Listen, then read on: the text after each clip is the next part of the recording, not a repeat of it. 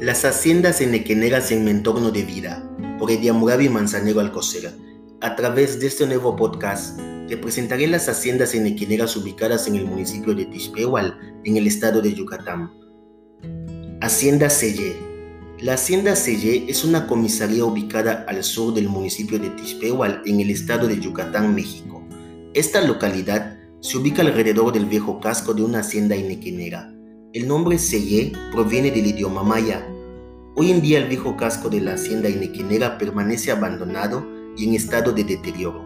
Según los datos del INEGI en 2005, la población de la localidad era de 430 habitantes, de los cuales 218 eran hombres y 212 eran mujeres.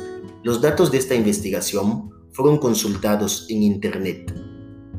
En mi próximo podcast conoceremos datos relevantes de la hacienda Ismaquil, ubicada en el municipio de Mérida, en el estado de Yucatán, México.